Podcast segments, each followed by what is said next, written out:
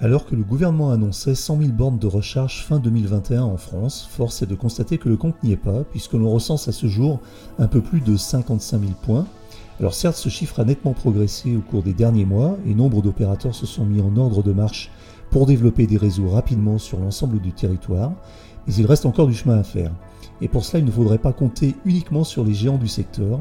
On pense évidemment à Tesla, Unity ou encore Fastned ou Total Energy, mais comptez aussi sur des petites entreprises ou des entreprises agiles ou des startups qui contribuent à ce déploiement massif avec parfois une vision et une stratégie différentes. C'est le cas de Station E, une entreprise fondée en 2018 qui a déjà ouvert une cinquantaine de stations de recharge en France. Cet épisode est sponsorisé par MrEV.com, boutique en ligne d'accessoires de recharge pour véhicules électriques et hybrides rechargeables. Sur MrEV.com, vous trouverez toutes les solutions de recharge adaptées à votre véhicule électrique, notamment des câbles de recharge à la longueur personnalisée ainsi que des bornes de recharge fixes ou mobiles. Si vous avez besoin de conseils, les experts de MrEV.com vous répondent par téléphone du lundi au vendredi de 9h à 17h. Pour en savoir plus, rendez-vous sur mister-ev.com.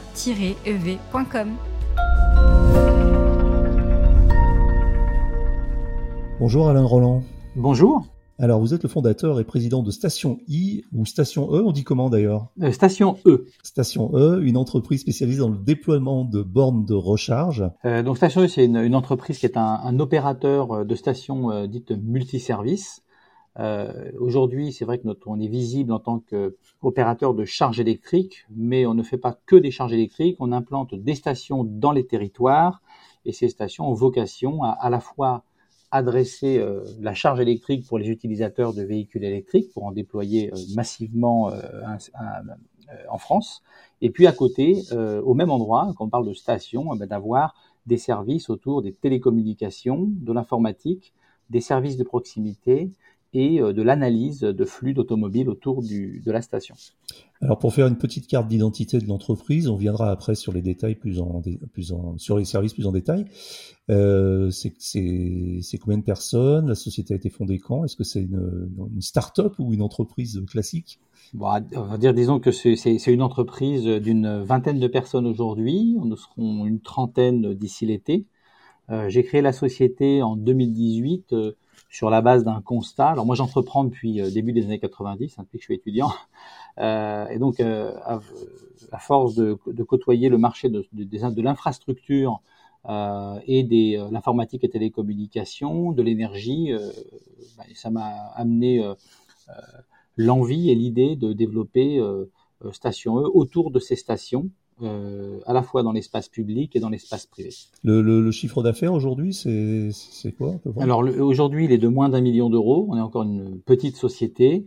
Euh, on a euh, en trois ans euh, surtout développé ce qu'on appelle un socle de démarrage de l'entreprise, à la fois puisqu'on parle d'infrastructure avec de, enfin, de l'ingénierie, du développement de solutions techniques pour se déployer rapidement, et il y a également des côtés logiciels pour superviser ces équipements, et enfin euh, du juridique, c'est-à-dire quand on veut se déployer, il faut aller trouver euh, des emplacements euh, et donc il faut pouvoir trouver la méthode et le processus qui sera le plus rapide pour que ceux qui nous accueillent puissent le faire dans de bonnes conditions et évidemment euh, rapidement. Alors on va on va revenir sur votre votre offre qui est qui ressemble vraiment à un véritable écosystème. En tout cas, c'est l'ambition que vous avez. Euh, votre métier aujourd'hui exactement, c'est euh, c'est de déployer des bornes, c'est de déployer du, software, du service?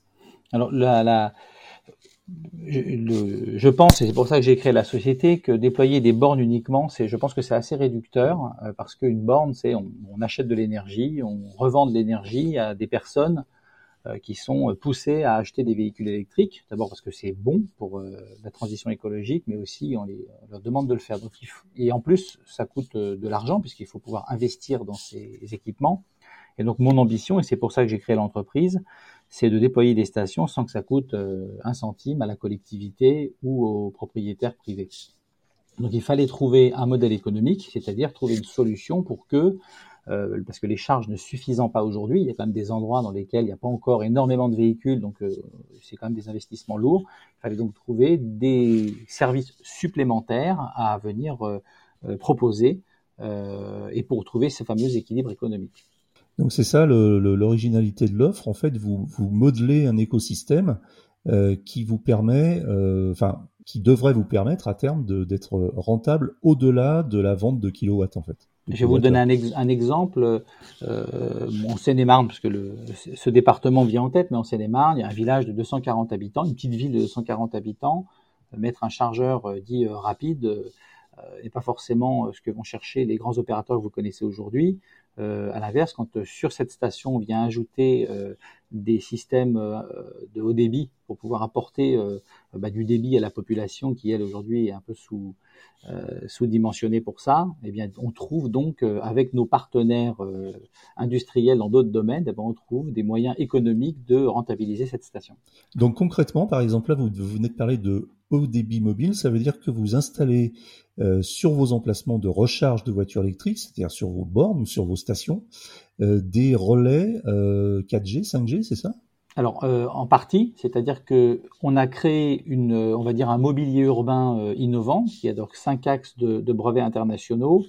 Et cette station, elle doit pouvoir accueillir la fonction de chargeur. Donc on met un chargeur pour que les gens viennent se charger. Et à côté, il faut, il faut avoir des équipements susceptibles de faire ce qu'on appelle le terme anglais smart city, c'est-à-dire à la fois d'accueillir quand c'est nécessaire ou quand c'est souhaité des opérateurs de haut débit mobile parce que là, il y en a besoin à cet endroit-là, euh, à la fois euh, des raccordements de fibre optique puisqu'on a un équipement qui est à côté, euh, une sorte de kiosque, et puis également on va pouvoir y ajouter des services apportés par tout un tas de sociétés innovantes comme des startups qui vont travailler sur des capteurs de pollution, capteurs de température, etc.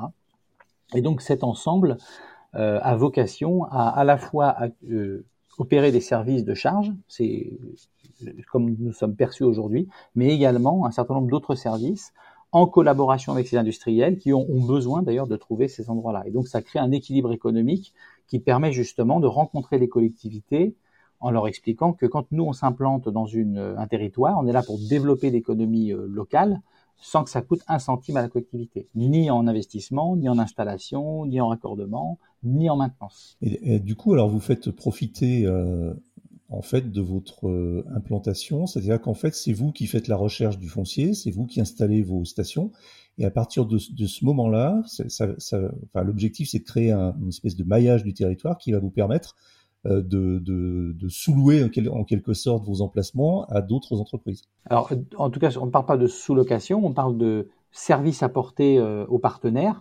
Je vais vous donner un exemple. Il y a des sociétés aujourd'hui qui font de l'autopartage. Ouais. Euh, cet autopartage, ben, ils dépendent en général euh, de l'action de la collectivité pour aller implanter euh, des, des, des, chargeurs. Là où nous, quand on s'implante et qu'on met déjà l'infrastructure, ça évite à la fois à la collectivité de faire cet investissement, mais aussi ça permet à cette société de se développer parce qu'elle a l'infrastructure.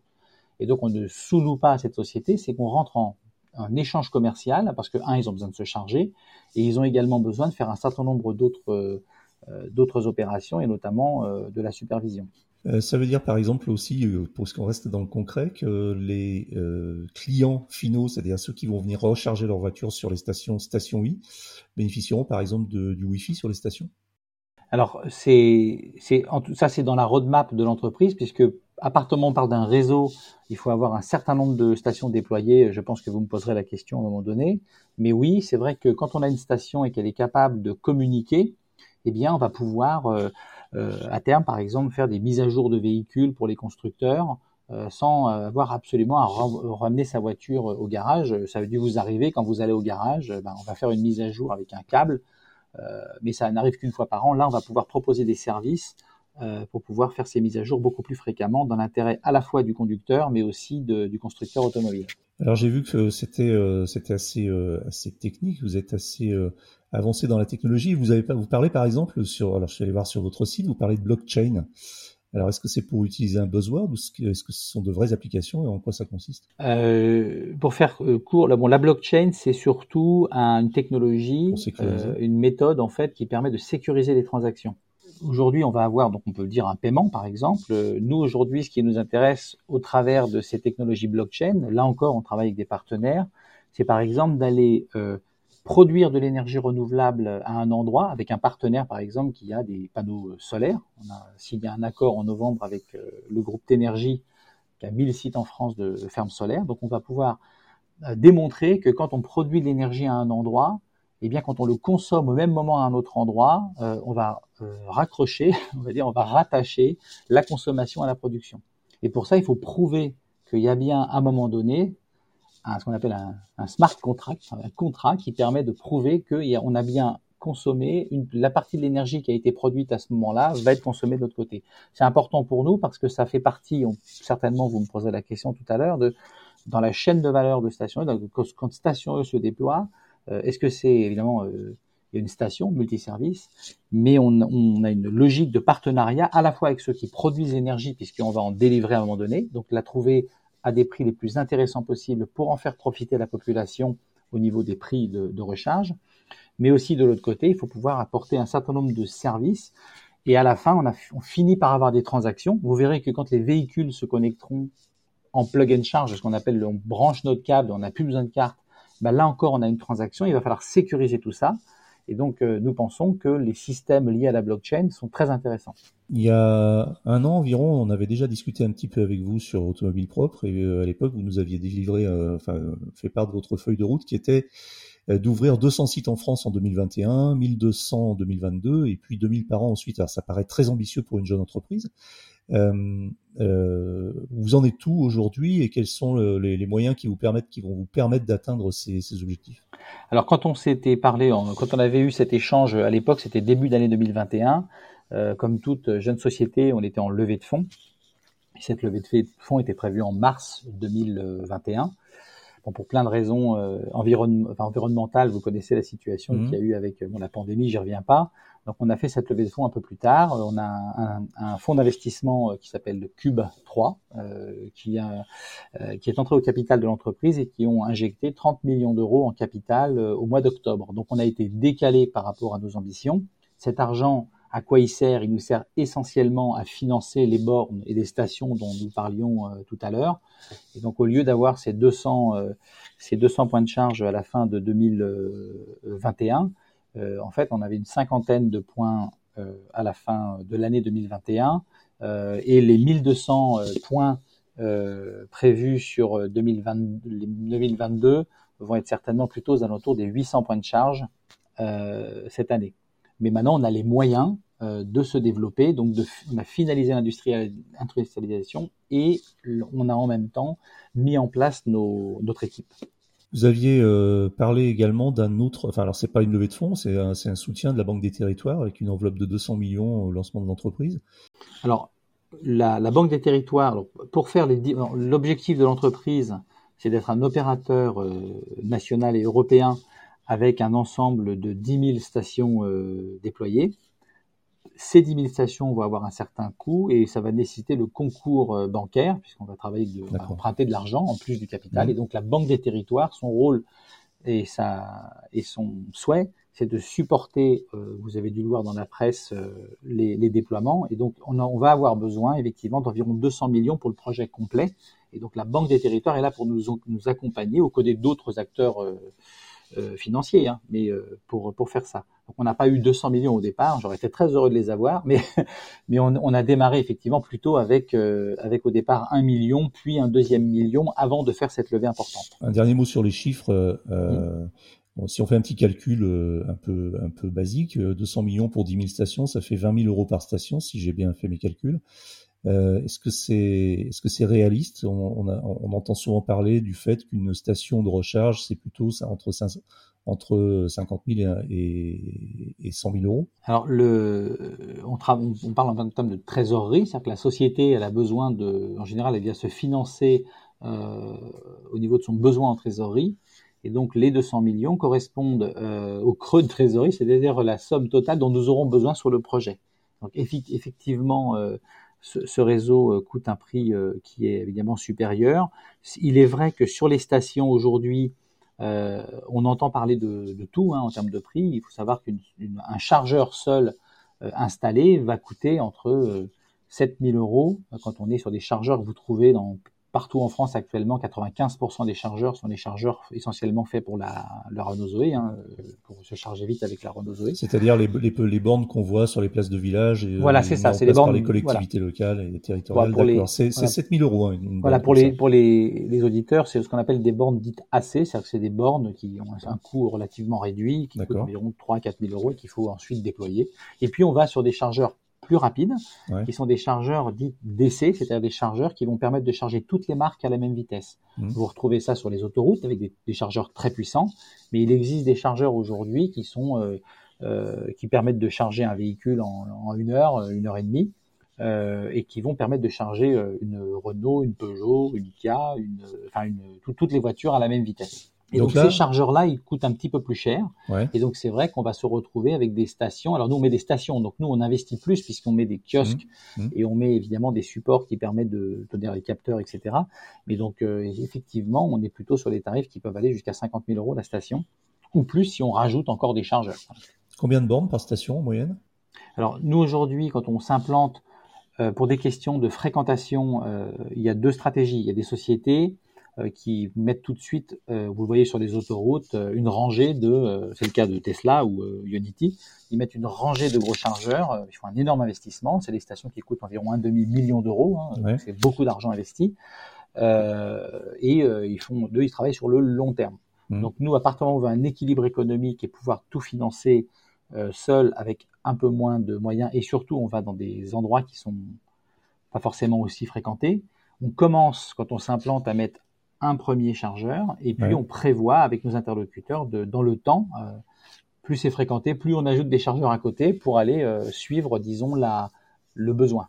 Et ça évite de sortir trop de, de finances et de tout financer, surtout soi-même. Voilà. Hmm, D'accord. La, la, la technologie de charge euh, employée, alors c'est vous avez quoi? Vous avez du du CCS, du CHAdeMO, euh, du Type 2. C'est quel, quel choix quel choix a été fait en fait? Alors, il y a, avant le choix, il y a les obligations. C'est-à-dire Ouais. qu'à partir du moment où on déploie des bornes, on regarde ce qui existe sur le marché. Alors, c'est peut-être une question que vous vouliez me poser, c'est on achète nos chargeurs euh, en France. Donc, on achète chez deux industriels aujourd'hui. Euh, L'un qui s'appelle DBT, qui est à Douai, euh, qui est une société qui est, qui est reconnue sur le marché. Ils font ça depuis 20 ans. Et puis une autre société qui s'appelle IES, qui est à Montpellier.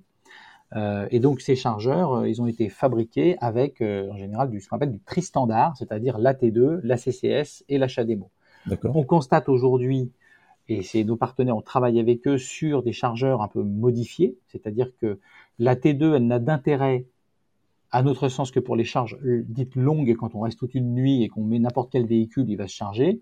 Pour la charge rapide, elle a peu d'intérêt, à part pour la Renault euh, Zoé, hein, j'en ai une. Euh, et à côté de ça, donc on va avoir des, le CCS et le CHAdeMO. Le CHAdeMO est en abandon pratiquement, vous avez peut-être dû en entendre parler, c'est-à-dire qu'il n'y a que la Nissan Leaf qui euh, utilisait ce, C'est ce- c'est le standard protocole. japonais d'origine. Exactement. Et donc du coup, euh, ce qui va dominer le marché, c'est le CCS qui va charger des motos, comme euh, Harley Davidson fait une moto aujourd'hui, Ouais. euh, euh, Energica fait, les, les Italiens font aussi une moto, donc elle se charge en CCS. Et puis on va retrouver les camions qui vont se charger, euh, les, enfin les futures euh, camionnettes, camions, etc., qui se chargent en, en- en CCS. Et du coup, euh, alors on, on parle Alors aussi. sur nos stations, pardon, sur nos stations, on va, on va donc avoir des chargeurs avec euh, principalement du CCS et du T2 quand on est en charge lente. Je prenais l'exemple d'un- d'une société d'autopartage qui vient et qui laisse des véhicules longtemps parqués sur la station.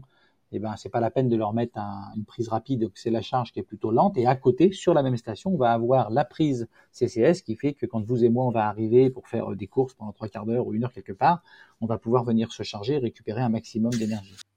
Vous, vous visez justement le, type d'implantation. Euh, ça, c'est important, c'est un vrai sujet aussi parce que euh, en fait, à l'implantation correspond un usage. Donc, comme vous venez de le dire, si vous faites des courses, vous avez plutôt intérêt à avoir une station qui est à côté, soit dans un centre-ville, soit sur un parking de supermarché. Et, et comment euh, comment vous, vous sélectionnez, comment vous opérez vos choix en termes d'implantation? Alors on a, il y a plusieurs catégories de le périmètre d'activité de l'entreprise. Tout à l'heure on a parlé des autoroutes. Bon nous station, on n'a pas vocation à aller sur les autoroutes. C'est ce qu'on appelle la charge de nécessité. On roule et on a absolument besoin de se recharger pour aller ailleurs. Euh, nous on a vocation à travailler sur ce qu'on appelle la charge d'opportunité. Mhm. Euh, nous pensons que et c'est pour ça que j'ai développé cette société, c'est quand on développe l'économie territoriale et qu'on cherche à redonner de la dynamique autour d'une station, eh bien, il faut, il faut pouvoir aller plutôt chercher des qu'on appelle des charges moyennes ou semi-rapides parce que les gens les personnes les conducteurs pardon vont s'arrêter et vont profiter finalement de faire des courses ou d'aller faire du sport ou de nager une heure à la piscine ouais pour pouvoir euh, se recharger. Et on constate euh, aujourd'hui que euh, sur les stations qu'on a, les gens sont assez contents parce que finalement, ils n'y pensent pas. et c'est très local. On constate aussi que sur nos stations, la plupart des, de la consommation, elle vient de, disons 80% de la consommation sur nos stations vient de 20 à 30% de la, de la, de la population. Et donc, on voit qu'il y, a un effet très local et cet effet local, bah, il permet finalement de s'habituer, un peu comme un jour on s'habitue à ce qu'il y a un coiffeur ou un barbier à côté, donc on a plutôt tendance à aller se charger et on prend les habitudes et on finit par ne plus y penser et se charger régulièrement. C'est en tout cas l'objectif que je vise. Je pense que euh, toute l'équipe ici pense que euh, un, la charge rapide euh, pas forcément très bonne pour les véhicules quand on en fait systématiquement, donc on a plutôt choisi des équipements qui sont de l'ordre de 24 kg à 50 kg, euh, c'est-à-dire que 24 kW à 50 kW. Mais on constate que quand on s'arrête 20 minutes, ben, il faut plutôt un chargeur de 50 kW. Quand on s'arrête 40 euh, minutes à 45 minutes ou une heure, il faut plutôt un 24, un 24 kW.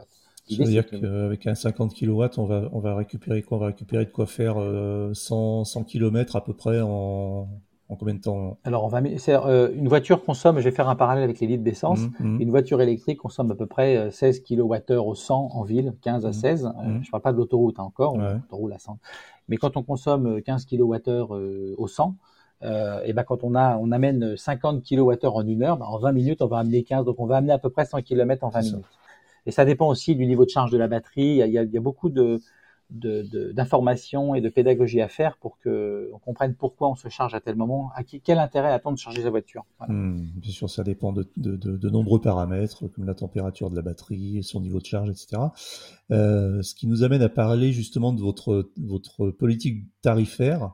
Alors, quels sont vos prix et, et, et comment ça fonctionne? J'ai vu que vous facturiez au kilowattheure et au temps comme introduction, j'aimerais préciser que quand on, est sur un superchargeur, je parle des chargeurs de 100 ou 150 kW, on en a parce que c'est des stations.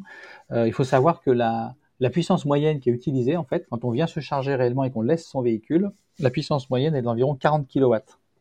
Donc pourquoi? C'est parce que à la fois quand la voiture elle est remplie à la moitié, ben, elle va commencer à utiliser effectivement toute la puissance du chargeur, mais très rapidement elle va arriver à, à être euh, là où trois quarts de son remplissage, et à ce moment-là, elle ne va, elle ne va puiser comme énergie qu'une énergie très faible, jusqu'à euh, pratiquement une prise électrique chez vous. Et donc, en moyenne, on va, on va avoir consommé plutôt 40 kWh, euh, vos 40 kW de puissance, et donc euh, quelques kWh.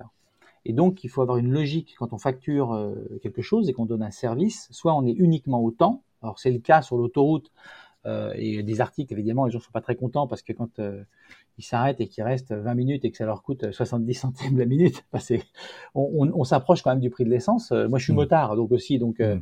euh, je sais que quand je suis avec ma, moto électrique, si je m'arrête sur une charge ma moto se chargera pas très rapidement, mais comme je suis à la minute, je vais payer très cher. De l'autre côté, si on est que au kilowattheure, uniquement, ben, finalement, la voiture, s'il reste 5 heures, ben, à ce moment-là, il y a de l'entreprise, elle est un peu pénalisée puisque la voiture est restée. Hmm. Donc, il faut un mix, c'est-à-dire qu'il faut à la fois dire, bon, ben, nous, on est à 24 centimes le kilowattheure, euh, voilà, et puis, plus un peu pendant la minute pour que on, assez naturellement, euh, notre, nos, nos, ceux qui se chargent chez nous, finalement, ben, se, euh, déjà, quand ils vont aux courses, ils restent pas trois heures aux courses exprès. Hein. On se met à, un dans des endroits dans lesquels assez naturellement on vient et on repart. Et notre objectif, c'est d'arriver en moyenne vers 35 à 36 centimes le kilowattheure. J'entre un peu dans le détail parce que euh, ça correspond un peu, c'est en dessous de la moitié du prix de l'essence. Et ça, me semble très important. En tout cas, si dans notre mission, on est là pour développer des stations et que la population, euh, les conducteurs changent de véhicule, c'est qu'ils se disent qu'il faut qu'il y ait un intérêt. Pour qu'il y ait un intérêt, il faut être en dessous de la moitié de l'essence, voire on travaille actuellement sur une offre à être au quart du prix de l'essence. C'est-à-dire au prix euh, de chez vous. En gros, hmm. euh, quand, euh, enfin, au prix réglementé. Voilà. Et c'est aussi une façon, la facturation au temps, c'est aussi une façon d'éviter les voitures ventouses sur les, sur les stations de recharge, d'éviter que les gens restent après que leur voiture est finie de charger.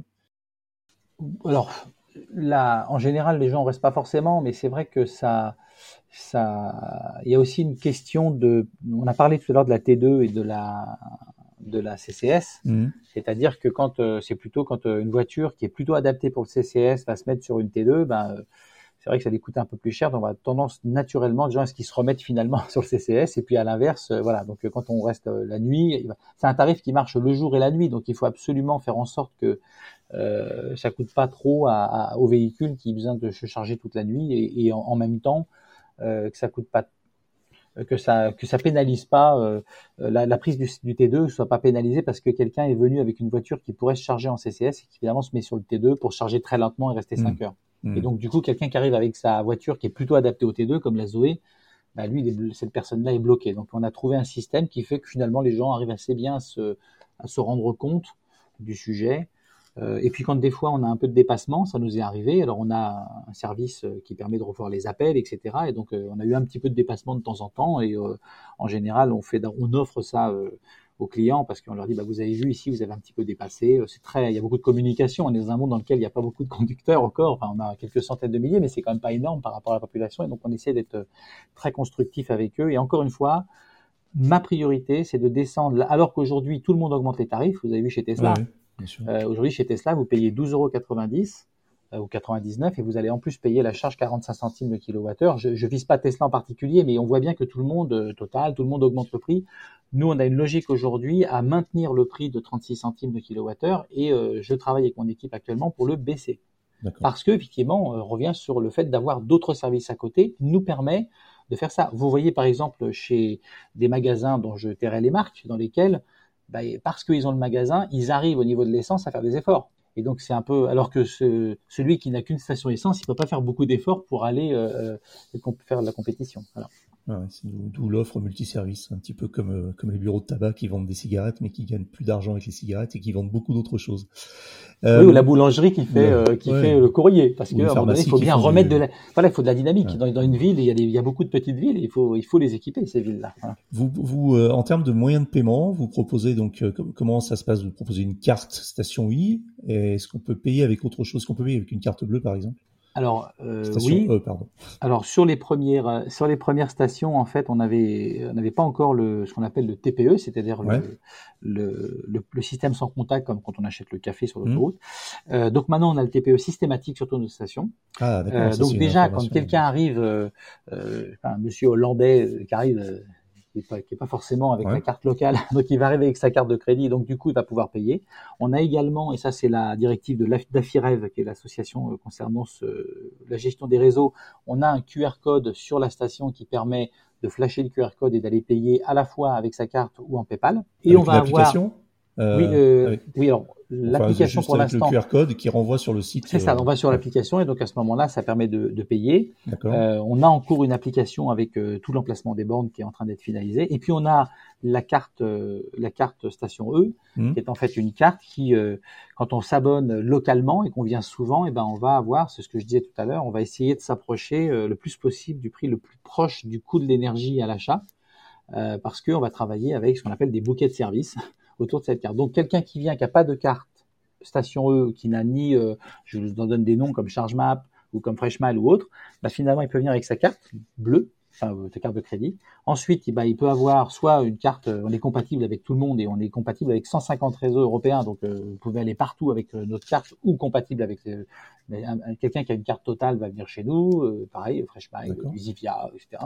Et donc on va avoir ce, tous les systèmes de paiement qui permettent d'avoir une expérience utilisateur la meilleure possible. Très bien. Donc votre carte, par contre, est une carte qui est euh, entre guillemets propriétaire à votre réseau, c'est-à-dire qu'on peut pas utiliser la carte station E pour se recharger sur un autre euh, sur d'autres recharges que des recharges station. E, On est bien Ah d'accord. si si si si. Si. Notre carte elle est compatible avec. euh, on a fait un gros travail avec Jirev qui est une plateforme d'interopérabilité et donc on est aujourd'hui on signe tous les jours des contrats. Euh, avec même les, les toutes les plus petits tous les enfin les plus petits tous les syndicats que vous pouvez trouver etc. On a on a signé avec 150 euh, réseaux déjà et on continue euh, à être compatible avec. Euh, hier on me parlait de je sais pas, Reveo c'est dans le sud-ouest je crois Mmh. donc euh, voilà donc on est compatible avec tous ces donc avec la carte station vous irez euh, partout en Europe et en plus, on va travailler sur ce système que vous connaissez euh, ailleurs, c'est le système de, de, de, d'abonnement, comme, euh, mais avec d'abonnement avec un bouquet de services qui va permettre justement de baisser le prix de, ce, de, de la charge. L'idée, c'est d'arriver, encore une fois, le plus proche possible du coût de l'énergie, euh, du coût de l'énergie, du prix officiel de l'énergie. Est-ce que vous travaillez avec, par exemple, des, établissements hôteliers qui proposent de la recharge à destination, des lieux de tourisme, des lieux de villégiature, des, des, enseignes de cinéma, des choses comme ça Est-ce que vous avez des contrats avec ce type de, alors aujourd'hui, on travaille sur deux périmètres. L'espace public, c'est-à-dire que les collectivités qui souhaitent nous accueillir ou qui sont intéressées par, nos, par notre proposition de développement euh, économique, eh bien, on va euh, trouver des emplacements euh, publics. Donc, on va retrouver des complexes sportifs, on va être proche des magasins, etc. Et puis, dans l'espace privé, euh, là, on va retrouver effectivement des différents agents économiques. Alors, on va avoir par exemple des concessionnaires auto qui vont être. Euh, et puis dans le tourisme, on va avoir effectivement des entreprises. Alors, euh, on est par exemple près en Seine-et-Marne, il y a un château qui s'appelle le Château du Mai. Il y a un restaurant un peu gastronomique dedans. Bon, on a mis une station à côté qui fait que quand les gens viennent manger, en général, quand c'est gastronomique, je sais pas pour vous, mais on reste en général une heure et demie mmh, minimum. voilà, exactement. Euh, et donc, bah, pendant ce temps-là, bah, effectivement, on va pouvoir. Euh, c'est souvent le restaurateur d'ailleurs qui, euh, finalement, à la fin, va offrir la charge aux personnes qui sont venues manger mmh. au restaurant parce qu'elle va coûter quelques euros. Et donc, c'est, ça permet d'attirer un petit peu la clientèle. On va être aussi sur des, ce qu'on appelle des charges de service. Donc, quand on a des, des garages, par exemple, sur lesquels on va pouvoir faire changer les pneus, etc. Et donc, on va pouvoir faire en sorte que notre carte soit compatible et qu'on puisse offrir des kilomètres aux gens qui sont venus acheter ou changer leurs pneus. Par exemple, vous pourrez aller chez, je vais dire euh, les marques pour l'instant, mais vous allez changer vos pneus puis vous repartez avec, euh, on vous a offert 400 kilomètres sur les 150 euh, réseaux en France. Donc quelque part, on vous offre de quoi aller continuer à rouler. Et ça, ça nous semble important. Alors, pour finir avec votre implantation, on a parlé effectivement de vos ambitions d'ici 2026. Euh, vous êtes présent euh, donc en France, euh, vous, travaillez plutôt avec les collectivités, enfin avec les territoires. Vous visez l'international, l'Europe? Alors on est, j'étais, effectivement, on regarde déjà deux pays qui nous intéressent. on est aujourd'hui, je me rends assez fréquemment en Espagne actuellement parce que c'est un pays sur lequel les véhicules électriques sont un petit peu moins développés et donc sont un petit peu en décalage, on va dire pas très gros comme décalage, mais ils ont quand même un décalage de 1 à 2 ans. Et donc, c'est vrai que c'est un pays qui nous intéresse beaucoup parce que on constate que les services qu'on veut apporter, les autres services sont à peu près identiques. Euh, et puis, on commence à regarder également sur l'Italie et l'Allemagne. Et puis, évidemment, euh, c'est toujours les grands rêves. Euh, moi, j'adore ce, j'adore les États-Unis. Donc, c'est vrai que euh, aux États-Unis, ils sont eux-mêmes encore euh, même s'il y a Tesla là-bas, quand même un petit peu en décalage. Et donc on voit les grandes annonces qui sont faites par, euh, par le président, hein, Joe Biden. Donc euh, c'est vrai que nous, les services qu'on veut apporter, notamment les services autour du haut débit, euh, on voit qu'il y a un vif intérêt pour nous à, regarder de, de, ce côté-là. Alors c'est pas tout de suite pour l'instant, il faut, faut avancer sur notre territoire, développer l'économie territoriale, avoir une base installée et avoir une image sérieuse parce que les collectivités qui nous font confiance ben, nous, nous donne du, crédit par rapport à des pays qui sont euh, limitrophes euh, ou un peu plus lointains. Et donc, dès qu'on aura euh, atteint la fin 2022 avec nos centaines de points de charge, là, on sera en mesure d'avoir la, la, confiance des, des interlocuteurs, des agents économiques locaux. Question, question pratique, parce que tous ceux qui roulent en électrique l'ont constaté malheureusement à leurs dépens.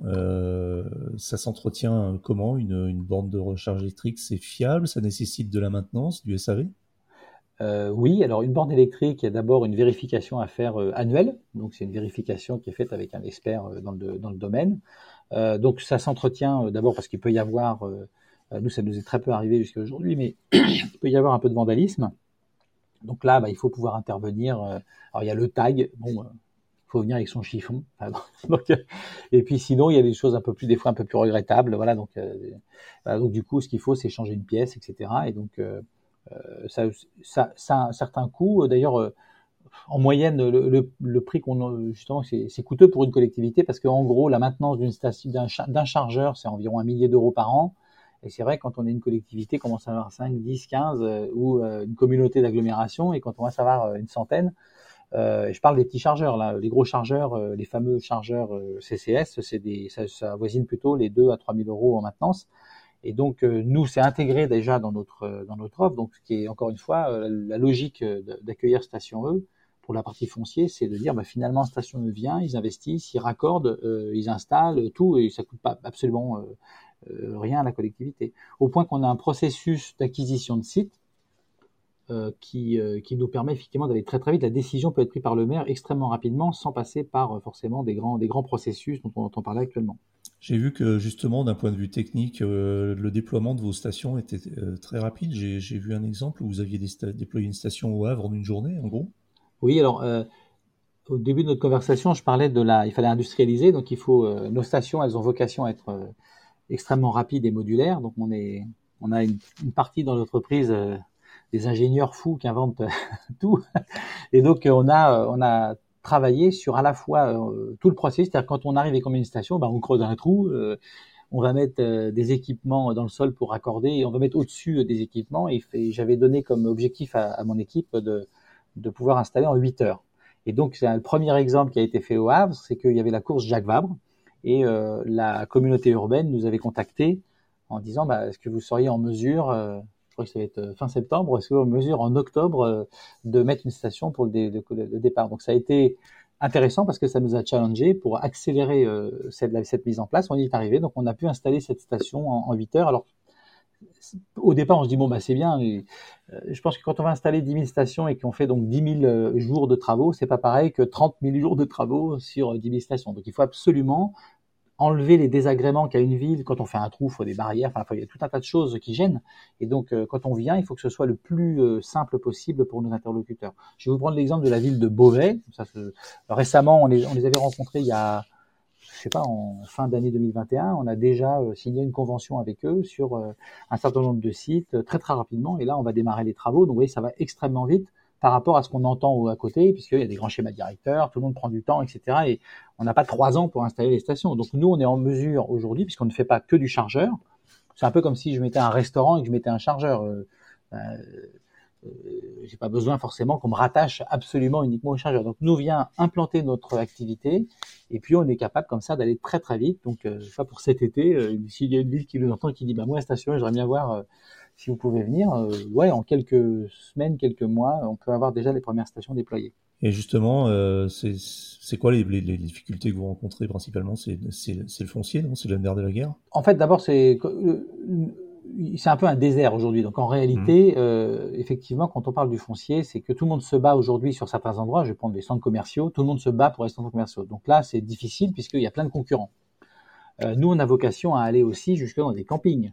Puisque tout à l'heure, je donnais l'exemple d'une ville de 240 habitants. Nous, on a vocation à aller aussi dans les endroits dans lesquels il y a quand même un intérêt économique pour nous, mais pas pour les autres. Donc, en général, c'est pas trop compliqué.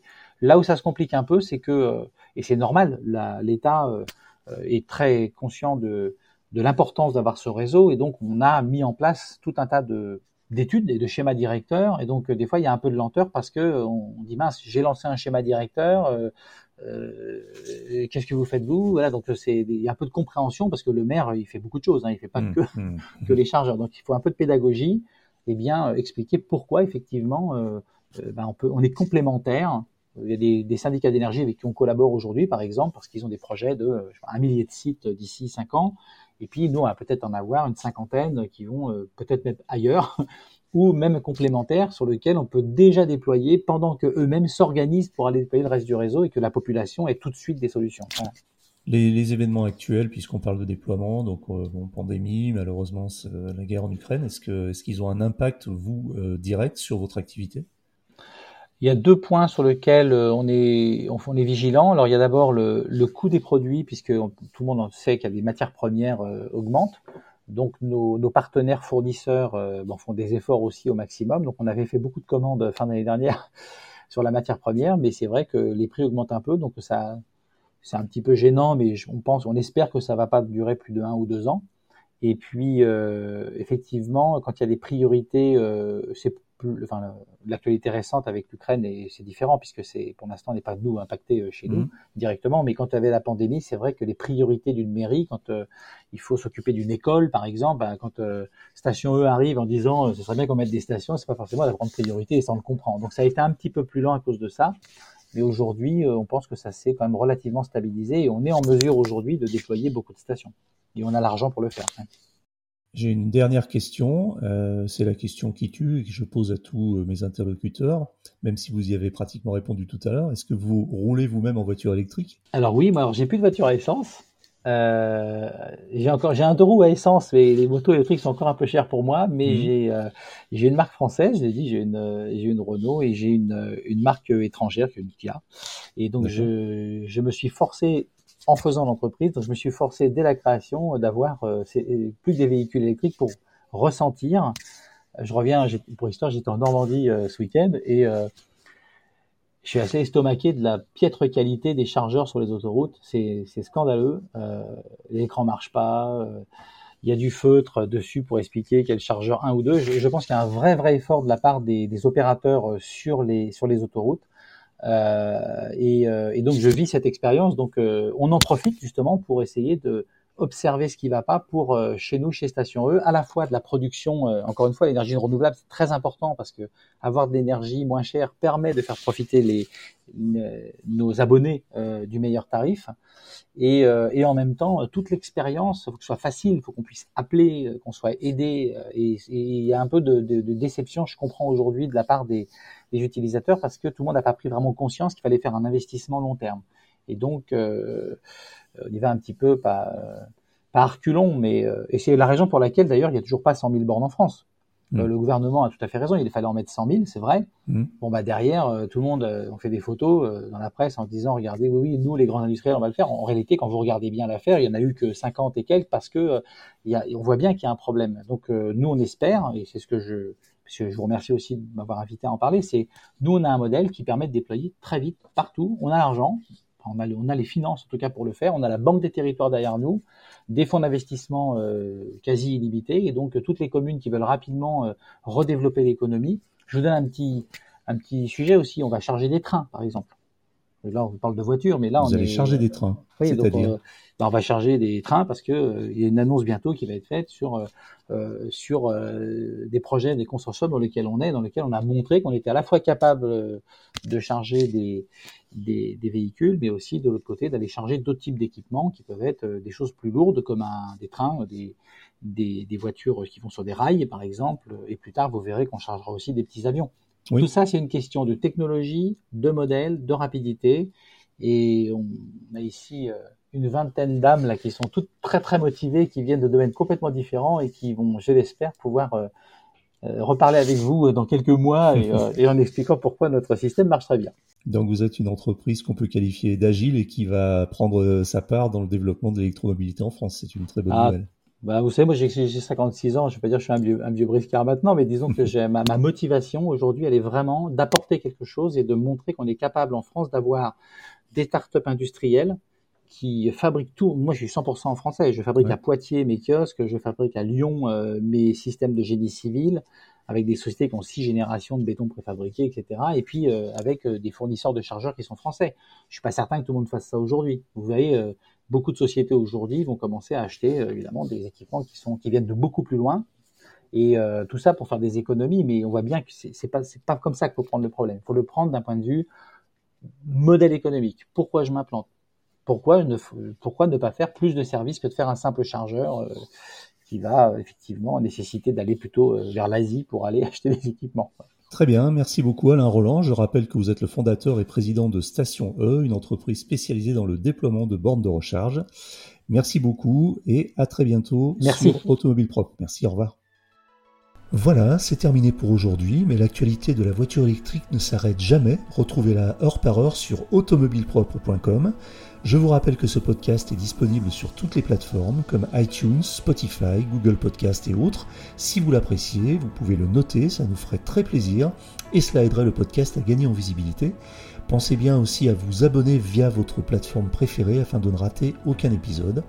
N'hésitez pas également à nous faire vos retours, remarques et suggestions à l'adresse podcast.automobilepropre.com. Quant à nous, nous vous disons rendez-vous jeudi prochain pour un nouveau numéro de Automobile Propre, le podcast. Salut